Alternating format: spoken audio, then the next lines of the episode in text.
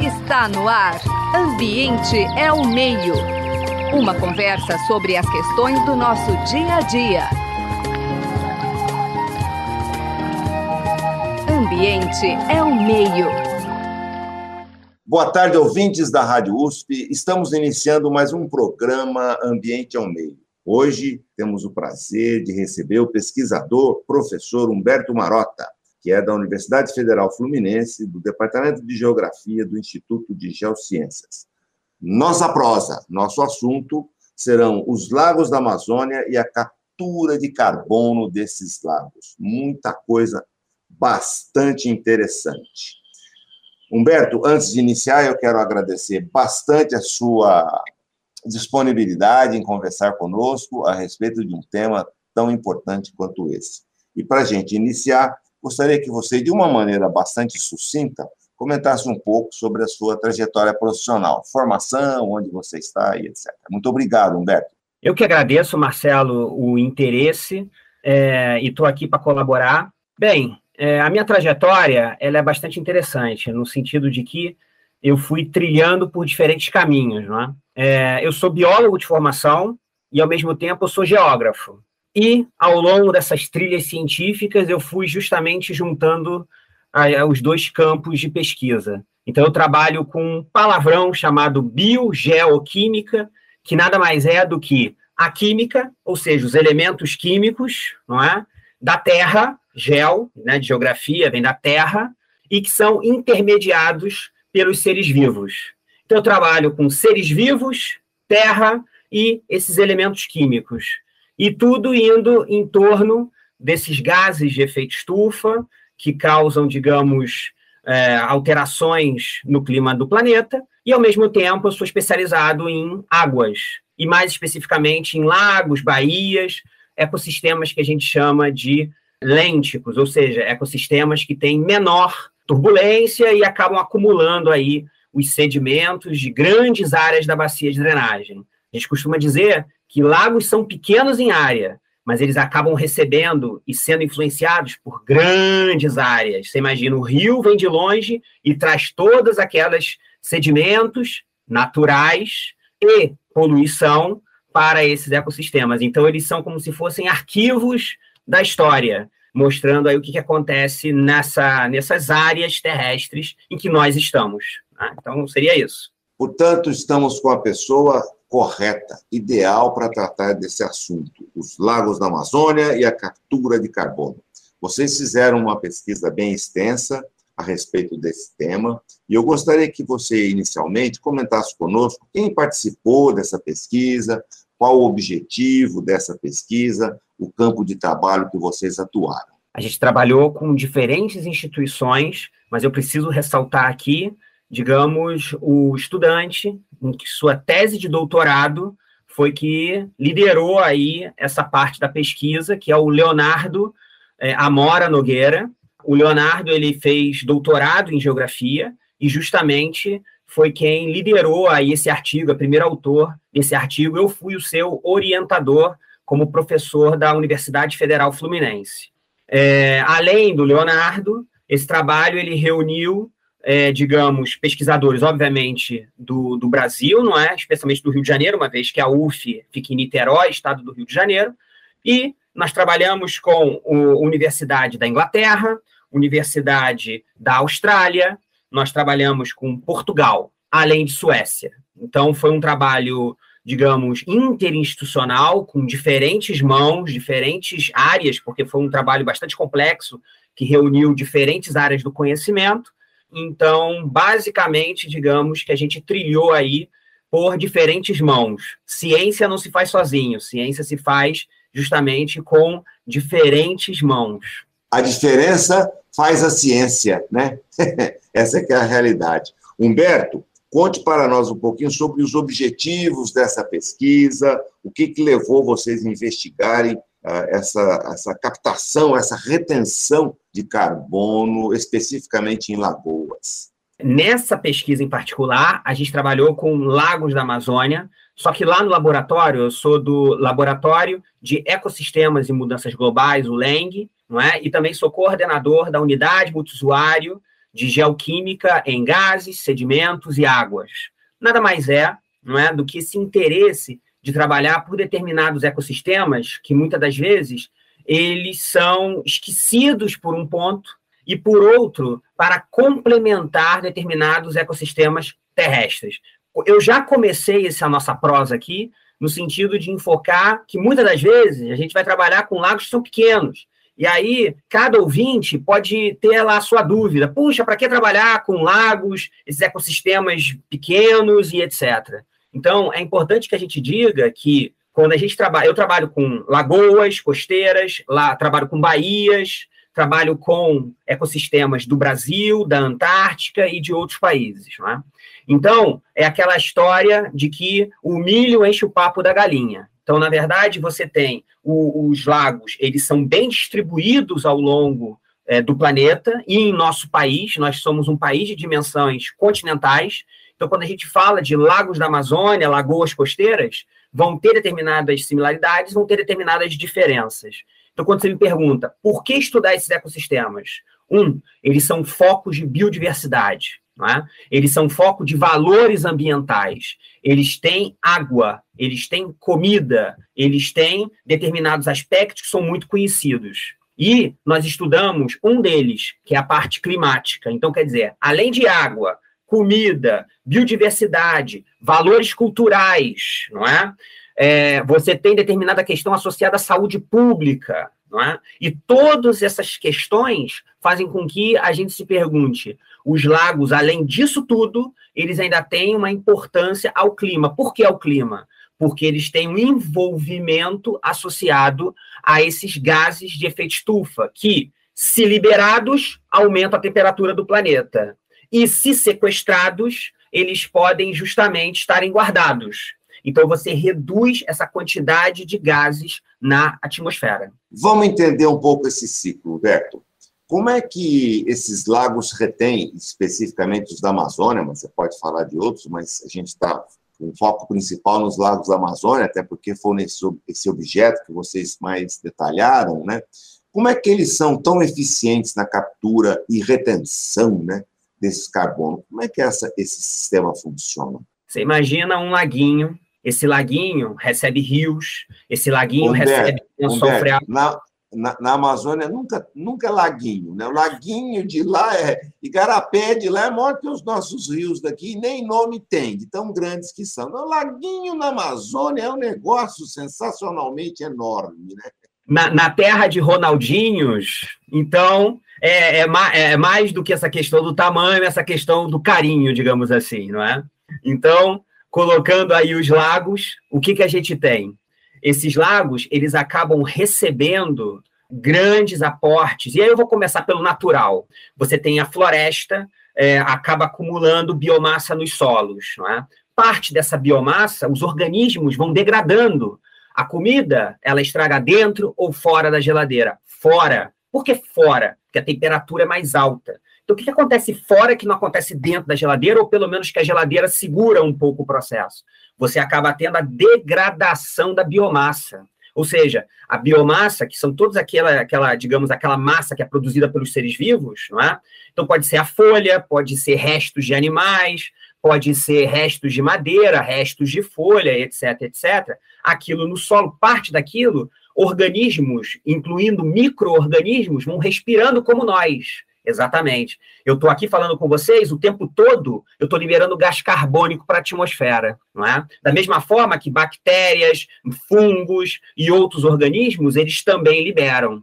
Por que, que eu estou liberando CO2 o tempo inteiro? Porque eu estou degradando, eu estou quebrando a matéria orgânica que eu comi no café da manhã, no almoço, no lanche, e eu estou liberando CO2 para a atmosfera e conseguindo energia para eu exercer as minhas funções vitais falar e mesmo totalmente parado, meu cérebro está funcionando, a, o sangue está correndo e isso faz com que eu necessite de energia. Então, basicamente, os organismos eles quebram matéria orgânica, liberam gás carbônico para conseguir energia. Parte dessa matéria orgânica ela fica sobre o solo. Vem a chuva, vem as águas e isso acaba carreando. Na Amazônia tem um complicador a mais. Você tem a água ora as águas são altas e inundam a floresta, ora as águas são baixas. Então, além da chuva carreando, carregando, melhor dizendo, toda essa matéria orgânica para as águas que acabam encontrando os lagos, você ainda tem justamente essa, digamos, quantidade de água que inunda e depois volta para os lagos, trazendo, carregando matéria orgânica. Nos lagos, não é diferente. Parte dessa matéria orgânica continua sendo degradada. No entanto, parte dessa matéria orgânica é acumulada no fundo. O fundo dos lagos, que a gente chama de vulgarmente de lama, eles acabam acumulando grandes quantidades de carbono. Até essa pesquisa acontecer, é, não era muito conhecido quanto que esses lagos eles acumulavam de matéria orgânica. A gente pensava muito nas árvores. Ah, as árvores têm nos seus troncos, nas suas folhas, uma quantidade grande de biomassa. E além disso, você acaba tendo justamente uma redução dessa matéria orgânica. Muito então bem, eles acumulam é... matéria orgânica. Quando você me pergunta assim, quanto? Esses números, eles ainda estão em debate na literatura. No entanto, e a gente pode dizer que essa quantidade ela é importante. Se não existissem os lagos, essa matéria orgânica estaria exposta à atmosfera e estaria sendo liberada sob a forma de gases, não só CO2, mas também metano e outros gases, causando efeito estufa. Então a gente pode é, comparar os lagos como se eles fossem guarda-roupas. Eles guardam essa matéria orgânica, não é que poderia causar aumento de temperatura no planeta, acaba guardando essa matéria orgânica e fazendo um serviço para nós. Então, veja você, além de todos aqueles serviços que eu comecei a conversar com vocês, além desses, ainda tem mais um, que é justamente guardar matéria orgânica é, no fundo dos lagos. Humberto, eu posso comentar que, bom, você falou em, em lêntico, né? Então, eu vou explorar agora os lóticos, né? Que são os, os rios e tal. Mas, enfim, os rios e águas mais paradas e mais. Os rios da Amazônia não posso dizer que sejam muito correntes, ao contrário, são rios lentos e tal, mas ainda assim com uma dinâmica diversa dos lagos. Eu posso comentar eh, com você, enfim, você poderia nos explicar se essa dinâmica dos rios e dos lagos é que fazem os rios acumularem mais matéria orgânica que, que os rios, os lagos acumulam mais que os rios. Comente conosco um pouco essa diferença destacando então essa importância da, dos lagos nesse acúmulo. O Brasil é o país das águas. E, felizmente, isso é um patrimônio que a gente tem, e é importante dizer que esse patrimônio está sendo muito maltratado, no, no sentido de que, sem tratamento de esgotos e desmatamento, você acaba destruindo as águas. Não é, não é à toa que, se você quer conservar águas, você precisa manter as florestas. As florestas, as raízes, elas mantêm o solo, elas seguram a erosão. Quando você tira as árvores, essa vegetação do entorno, você acaba fazendo com que as chuvas elas entupam. É o que a gente chama de processo de assoreamento. Nada mais é do que entupir. Ou seja, os ecossistemas eles acabam entupindo. Se eu estou no urbano, isso me gera enchente. Se eu estou numa área rural, eu acabo com determinados valores. Essa água, ela fica exposta ao sol, então ela evapora. Ao invés de infiltrar e me produzir água, né? A gente fala muito hoje de produtores de água. Então, quando você me pergunta assim, é, os rios da Amazônia, eles acumulam carbono? É um mundo de águas. Você tem desde rios menores, dentro da floresta que podem acumular, como você já falou, os igarapés, são esses rios da floresta, não é? Enquanto você tem é, rios grandes, como o Amazonas, que você tem uma grande vazão, eles são muito, digamos, a água está correndo de uma forma muito grande, não é? Exatamente. Então, você acaba tendo essa vazão de água. Então, os rios, eles conectam. E eles conectam para onde? Para o oceano, aonde você acaba acumulando é, também sedimentos nas baías, você acaba sendo nos mares costeiros, então as baías e os mares costeiros também têm essa importância ressaltada. Ou para os lagos, não é?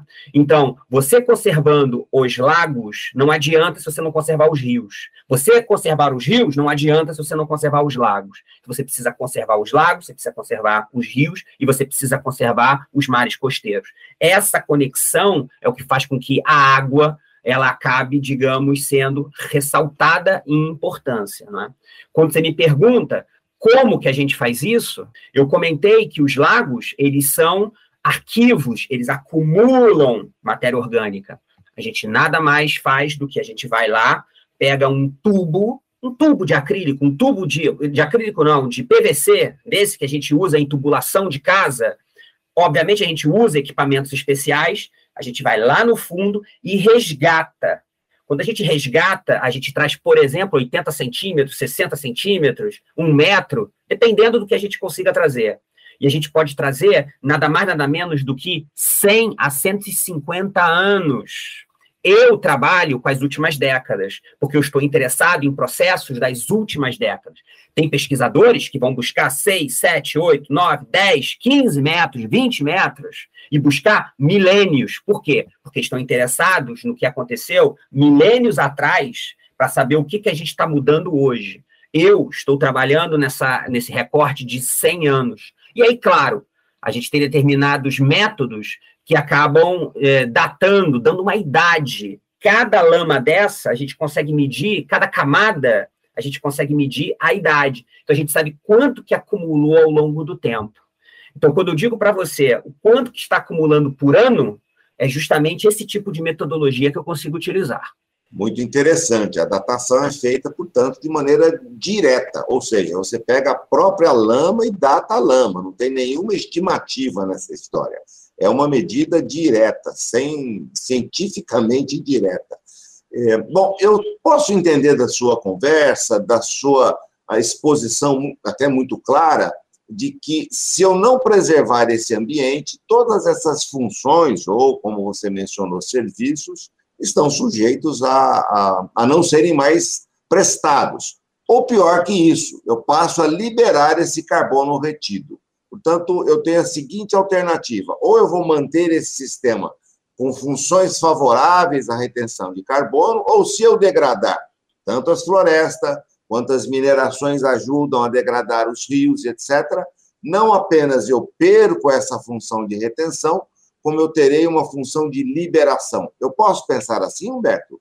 Perfeito raciocínio, Marcelo. É exatamente isso. Você tem que imaginar que este guarda-roupa, quanto mais ele está lá no fundo dos lagos, guardado, ele acaba acumulando. Na medida em que eu tenha uma exposição, o lago diminua de profundidade, eu começo a ter uma exposição dessa matéria orgânica é, ao ar atmosférico, você acaba tendo uma maior oxigenação. Essa oxigenação, ela acaba aumentando a degradação da matéria orgânica. Então, respondendo a sua, a sua pergunta, sim, quando você tem a destruição do desmatamento, quando você tem determinadas ações de poluição, jogar lixo, etc., você acaba comprometendo não só, só entre aspas, né? Todos aqueles valores e você ainda soma com essa questão climática. Quando eu falo esse tipo de situação, estou falando não só em relação aos lagos da Amazônia, mas estou falando em relação à Lagoa Rodrigo de Freitas,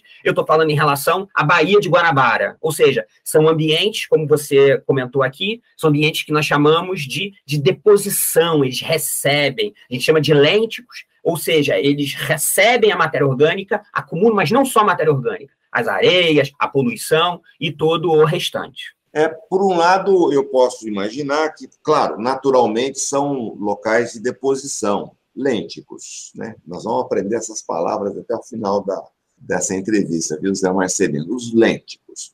Por outro lado, o trabalho de vocês também mostra algo bastante intrigante, que é quanto mais biodiverso esse ambiente, melhor a capacidade dele em reter esse carbono.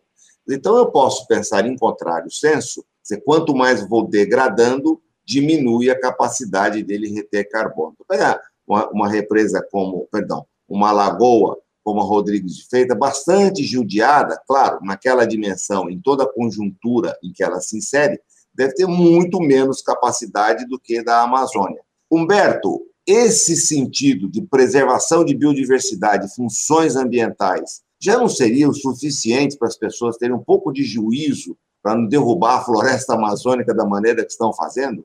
Quando você destrói os ecossistemas, você está literalmente cuspindo para cima. E isso cai em cima de você. É literalmente isso. E Marcelo, é, não é igual. As pessoas elas não sofrem de maneira igual. Isso é importante que se coloque. Ou seja, quando a gente fala de degradação dos ecossistemas, muitas das vezes a gente escuta de uma forma equivocada: ah, é porque vamos gerar mais empregos aos pobres, vamos gerar mais desenvolvimento aos pobres. E na verdade é justamente o contrário. Existem determinadas pessoas que se beneficiam. É errado a gente pensar simplesmente o seguinte: todos nós estamos no mesmo barco, todos nós perdemos. Não, existem pessoas que ganham. Que tipo de pessoa ganha? Ganham aquelas pessoas que justamente é, acabam degradando e ganhando lucro, não é? Isto acontece. Muito bem. E quem perde? Quem perde normalmente é aquela pessoa que mora no entorno do lago, que acaba não tendo seus valores. Eu costumo dizer o seguinte: eu posso ganhar menos se eu estou na periferia de uma cidade poluída, tá? E mesmo que eu ganhe um pouco mais, eu sou mais pobre. Por quê? Porque se eu ganho menos e estou lá no ambiente conservado, o que, que a natureza me dá? A natureza me dá água, a natureza me dá comida, a natureza me dá saúde. Então, quando eu estou na periferia de uma grande cidade poluída, eu posso até ganhar um pouco mais, mas eu acabo, todos esses valores eu não tenho. Então, eu acabo ficando mais pobre. Por que, que eu fico mais pobre? porque os, os, os ecossistemas eles têm valores que são materiais, esses que eu estou comentando, mas também é importante que a gente diga que tem os valores imateriais, não é? E dentre um deles é importante que a gente compreenda o valor ético, ou seja, o direito de existir de uma espécie é a mesma o direito de existir do ser humano. Ah, não, mas as espécies elas se extinguem ao longo do tempo. A gente pode pensar da seguinte maneira: a morte, ela é a única certeza que nós temos aqui é que nós vamos morrer um dia, mas ninguém tem o direito de matar ninguém. Então, é importante que a gente compreenda, a gente precisa chegar com essa mensagem nas escolas. Ou seja, a conservação é um direito ético de sobrevivência das espécies. A gente sabe que a gente está num mundo capitalista que muitas das vezes isso acaba não fazendo diferença. No entanto, é tirando este valor de existência, que é importantíssimo, você tem valores imateriais, ou seja, todos esses valores da biodiversidade, todos esses valores que façam com que eu não fique doente, que eu não morra mais cedo, não é? Tirando esses valores imateriais diretamente associados, eu não costumo falar ao ser humano, tá? Mas aos, às classes sociais, no, sentido, no seguinte sentido, as pessoas não são iguais. Você acaba tendo pessoas que são mais beneficiadas, com mais benefícios, e outras com menos benefícios. E, inclusive, dentro desses benefícios, tem aquelas que lucram com a degradação. Então, você tem esse aspecto também. Além desses imateriais, você tem o material. A gente está falando de perder recurso, a gente está falando de perder crédito de carbono, a gente está falando de perder a cura de determinadas doenças, porque você está extinguindo espécies. A gente está falando de gastar cada vez mais para conseguir água. Então, todos esses valores, eles vão se somando ao climático. Além disso tudo, você acaba tendo uma liberação maior de gases de efeito estufa para a atmosfera. Se me permite, Marcelo, eu queria só colocar um pouco da, digamos, complexidade ambiental, não é? do ponto de vista do carbono da floresta, da matéria orgânica da floresta, você acaba tendo essa matéria orgânica, digamos, essa matéria orgânica da floresta, ela acaba tendo a sua importância de se acumular nos lagos. Mas se eu jogo esgoto, eu vou acumular, às vezes, até mais carbono no fundo. Isso é importante que se diga. Só que, ao mesmo tempo que eu acumulo mais, eu também libero mais gases de efeito estufa. Então, independente disso, eu libero mais metano, por exemplo. E, Marcelo, mesmo que eu liberasse, ah, eu estou jogando esgoto e eu estou acumulando carbono é, no fundo dos lagos, e isso é mais do que em ambientes conservados. Todos os outros valores, eles não, eles, eles não compensam essa perda. E só para terminar aqui, é importante que a gente compreenda justamente este fator-chave. Quando a gente fala de crédito de carbono, que todo mundo fala por aí, ele tem que estar do lado da conservação. Porque o crédito de carbono que não está do lado da conservação, ele não vale todos os outros serviços que são perdidos. Queria muito agradecer aqui é, a oportunidade. É, mas nós estamos terminando, mas ainda tem mais umas coisinhas para te explorar, viu, Humberto? Você comentou algo importante, assim, né? Que nós, na realidade, não estamos no mesmo barco, né? Nós estamos em tempestade igual, mas em barcos diferentes. E, e a, sua, a sua exposição deixa claro que as diferenças de classe estão muito evidentes hoje, né? muito evidentes. E a única questão que eu queria que você explorasse muito rapidinho, porque o Zé Marcelino já está mostrando o relógio aqui para nós, não é? É exatamente essa questão que hoje, claro, até por uma necessidade crucial, que é a diminuição dos gases de efeito estufa, portanto, tudo virou carbono, né? A moeda quase que única e universal, até para dar amparo a essas reformas verdes do capitalismo, né? Como é que eu posso imaginar simplificar tudo isso por carbono e abandonar a biodiversidade? Como é que você enxerga isso, Humberto? Você tem pouquíssimo tempo para falar sobre isso. Eu diria que é para isso que serve a ciência. E é para isso que a gente não é cavalo, que tem que ter aquele, eu esqueci até o nome daquele negócio que coloca ali, que faz com que o cavalo só olhe para uma direção. O ambiente. Sabe uma coisa, deve ser viseira. Tapa-olho, ele está falando. Tapa-olho, é isso aí, né? Então, a ciência, ela precisa olhar 360. É por isso que a gente tem que investir em educação, ciência e tecnologia. Porque senão a gente vai estar sempre correndo e vendendo minério de ferro para comprar computador. E muitas das vezes a gente acaba se esquecendo, não é? Por que, que um pedaço de península, como a Coreia do Sul, pode ter uma multinacional incrível que é a Samsung, e o Brasil, na verdade, é, ele, pode, ele só pode vender determinados produtos primários. Não que não seja importante. A gente tem uma capacidade única que é vender desde produtos primários e sim investir em ciência, tecnologia, indústria e etc., é, indústrias limpas e etc., para fazer com que a gente possa fazer isso. Não é?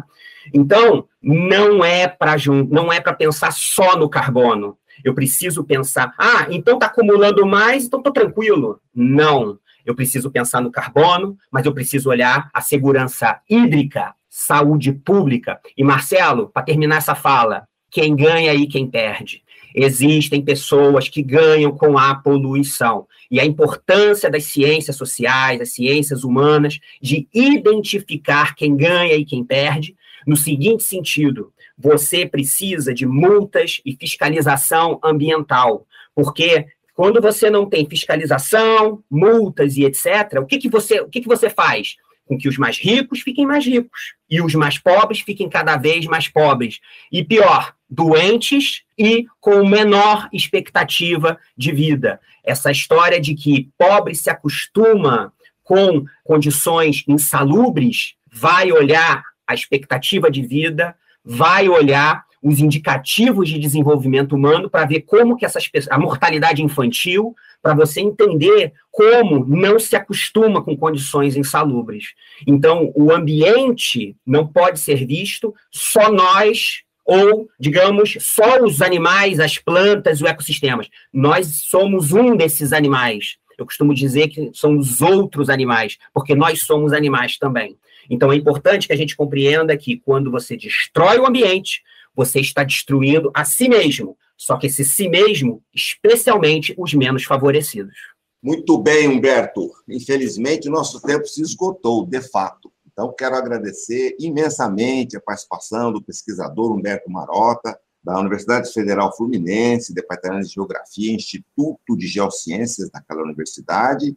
Quero agradecer imensamente a participação da nossa super estagiária, Suiane Azenha, os trabalhos técnicos do Gabriel Soares, Zé Marcelino e eu, é, que estivemos presentes aqui nessa linda prosa ambiental. Diversidade presente, né, Zé? Você fala mineirês, eu falo goiano caipirês e o Humberto fala carioquês, né? Essa biodiversidade. Esse é o Brasil. Esse é o Brasil, coisa linda. Humberto, muito obrigado mais uma vez pela sua participação. Você acabou de ouvir Ambiente é o Meio. Produção e apresentação: José Marcelino e Marcelo Pereira. Música tema: Evandro Navarro. Sonoplastia: Mariovaldo Avelino. Ouça também este e outros programas em www.ribeirão.usp.br.